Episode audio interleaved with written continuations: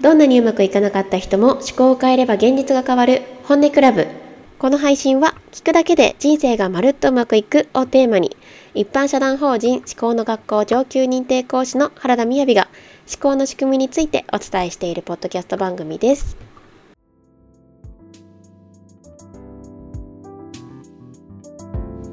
はいということで今回は再発を恐れなくなるにはというタイトルでお話ししたいと思います。はいまずはじめにですね、えー、また水曜日講師を守れなかったんですけれどもめげずにやっていきたいと思います。はい、えーと前回ですね、えーと質問回答また学校を休み始めたお子さんのことで悩んでいますというふうにいただいたお便りにお返事させていただいたんですけれども、えーと、広島にお住まいのさなさなさんからいただいたんですが、えー、ちょっとあのメッセージをお返しいただきましてであの簡単にご紹介するとあの、まあ、内容でですねちょっとわからない部分も実際に対話で聞いてみないとわからない部分もあるんですけれど、まあ、おそらくこの辺りが思考を見ていくポイントかなということについて、えーと、まさにドンピシャな回答をいただいてありがとうございます助かりましたっていう。でえっ、ー、とあのこの方は中間資産でいらっしゃったそうなんですけれども勝手に甘えることを我慢してた疎外感を感じてたなっていうことをいただいてあのおかげで安心して過ごすことができそうですっていうようなお話をいただきました。はい。なんかありがとうございます。すごい偶然ですけれどその広島にですね私週末行ってきたんですけれども広島の早苗さんという深澤早苗さんという方にですねお会いしに行ったんですね。野菜の声を聞く料理人の深澤早苗さんという方がいらっしゃるんですけれど、えー、その方の開催されているプログラムのランチ会のお手伝いに行ってまいりました。なのであえー、さなさなさんっておっしゃるんだなっていうことを思ったりしておりました。はい。でえーとですね。ではでは内容を今回の内容に入っていきたいなと思うんですけれども。えー、今回はですね再発を恐れなくなるにはという話をしたいなと思うんですけれど、これはでもどういうことかっていうと,、えーと、答えで言えばやっぱりそのまた起きるかもしれないっていうこの再発って病気っていうだけでなくって例えば前回のあのお便りいただいた、えーと、またお子さんが不登校になってなってっていう話とかお話とかうん例えば旦那さんがアルコール中毒になっていてそれをどうにかしたい。であなんか変わってきたけどまたなんか同じようなことが起きたとか。そういった形で再発っていうこうご自身の中でまたなんか良くなって変わったと思ったのにまた起きちゃうじゃんみたいなことを私たちってやっぱり恐れたりすることがあるかなと思うんですね。でそれは具体的な病気っていうところでもあるかもしれません。まあ、という私もあの12歳14歳18歳で右目の網膜剥離の手術をしていまして後半2回っていうのは再発なんですよね。なので再手術再発が起きるんじゃないかっていう恐怖とかっていうのは、まあ、思考のこととか知らないので全然すごくあったんですよね。で、まあ、今を考えればもう本当に恐ろしいぐらいなんかショックを受けたくないからこそ再発をするんじゃないかっていうことを考えながら生活してるからまあ再発するよなっていう感じなんですけれど。でも今回この配信ではそんなにこう病気っていうところにフォーカスはしないでお話ししていけたらなって思うんですけれども。でえっ、ー、とですねそのそうですね。なんか前回いただいたお便りであ変わっていかれたらすごくいいなって思っています。でも本当にそれが一番なんですけれどもただいただいたあのお便りを拝見した時に最初にこう思ったことは実は今回のトピックだったんですけれどでまああの今回の件は、えーと、どうこの配信を参考にしていただいてでちょっと変化が見られてっていうことだったからなんかそのまんまの話ではないんですがあのま要はですね再再発してしまうかもしれないっていうことを恐れている時っていうのは自分の中のどんな思考がそれを現実化させたかっていうことが分かっていない時なんですよね。その自分のでそれが自分の中のうん例えばですよえっ、ー、と、まあ、簡単に言うとあのちょっとダイエット成功してたのに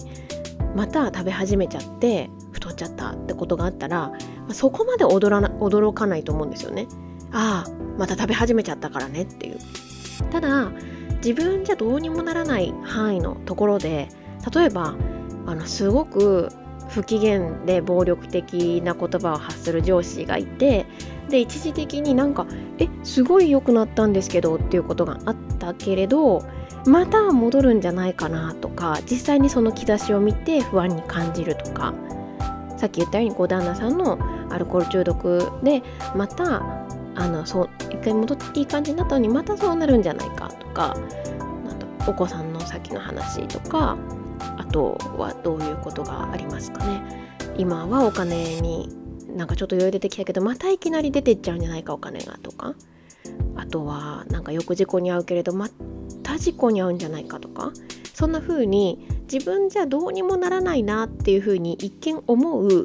出来事に対して特に私たちはまた再発するんじゃないかまた起きるんじゃないかってことを思いやすいと思うんですよね。まあ、私はもともと拒食症をやってますのでそういうこう精神病とかはあの自分に対しても思うことがあるかなと思います。またまたやっちゃうんじゃないかみたいな、まあ、でもでそういったことについて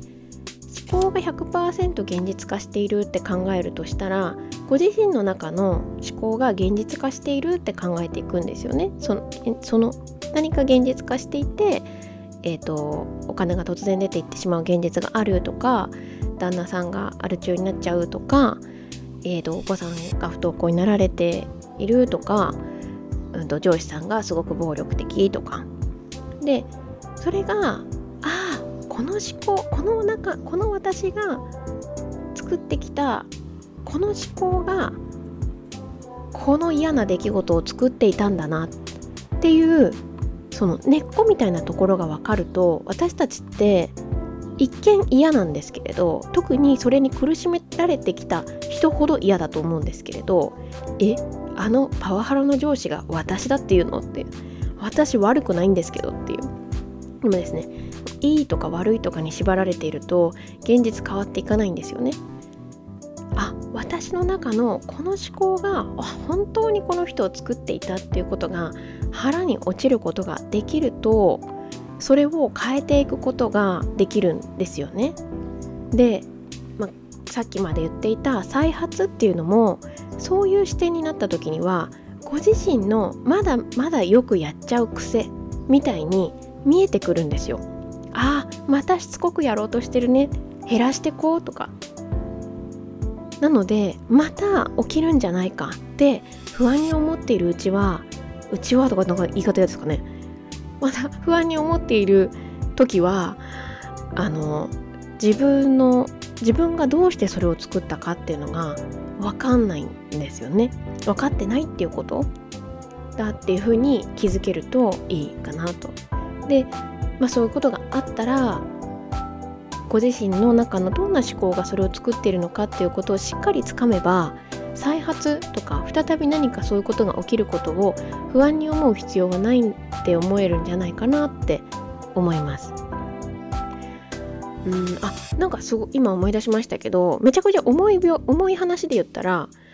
あんまりですねこ配信で病気とか についてお話をするとちょっとこう何て言うんですかねえじゃあ思考を見たら一瞬で病気が変わるのみたいに思われたりそれで苦しまれてる方になんかいい形で伝わりづらいなって思うので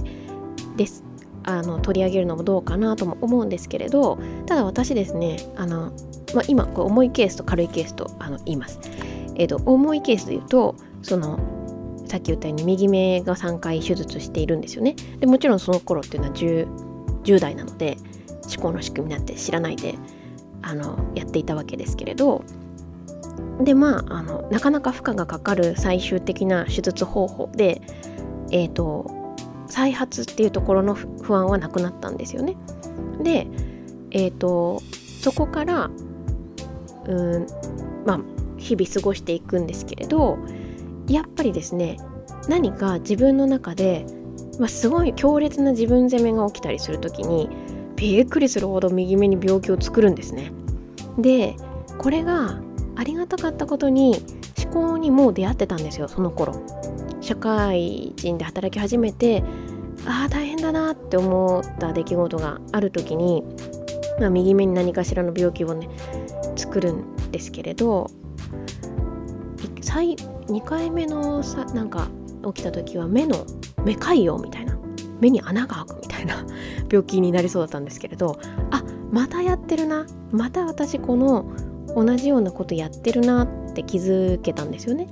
でそれに気づいてあやばいやばいもうやめようってちょっとねこれ詳しく言えないんですけど言いづらいかなと思うんですけどそうやって思考を変えていこう。あこれはもう嫌だやめたいよね。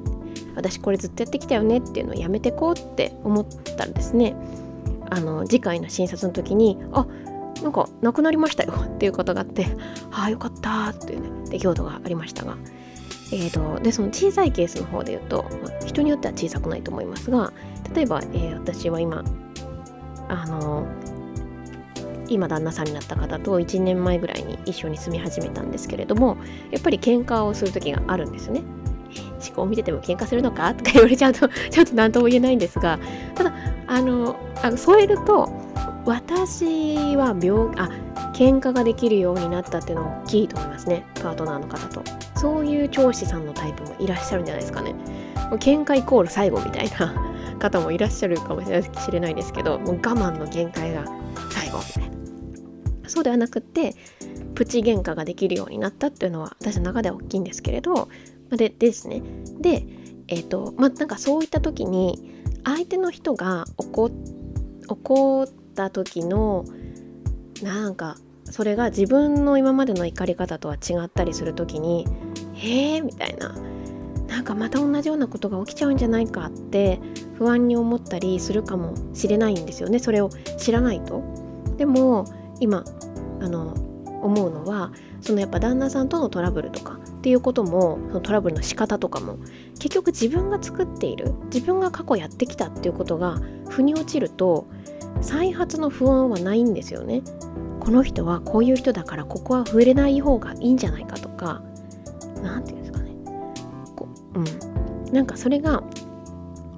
また同じようなことが起きるんじゃないかっていうそういう不安がなくなるっていうことは大きいですよね。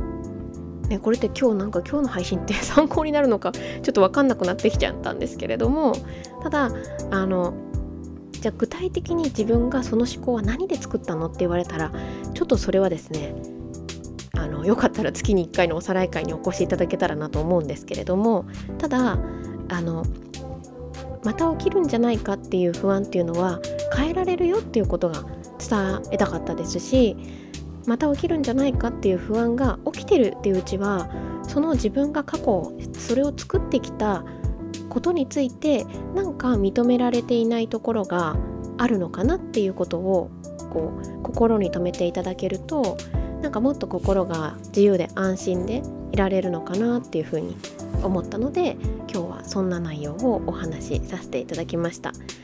ちょっとでもあの何かの参考になっていただけてると嬉しいなと思います。それでは今日も聞いていただいてありがとうございます。それではバイバーイ。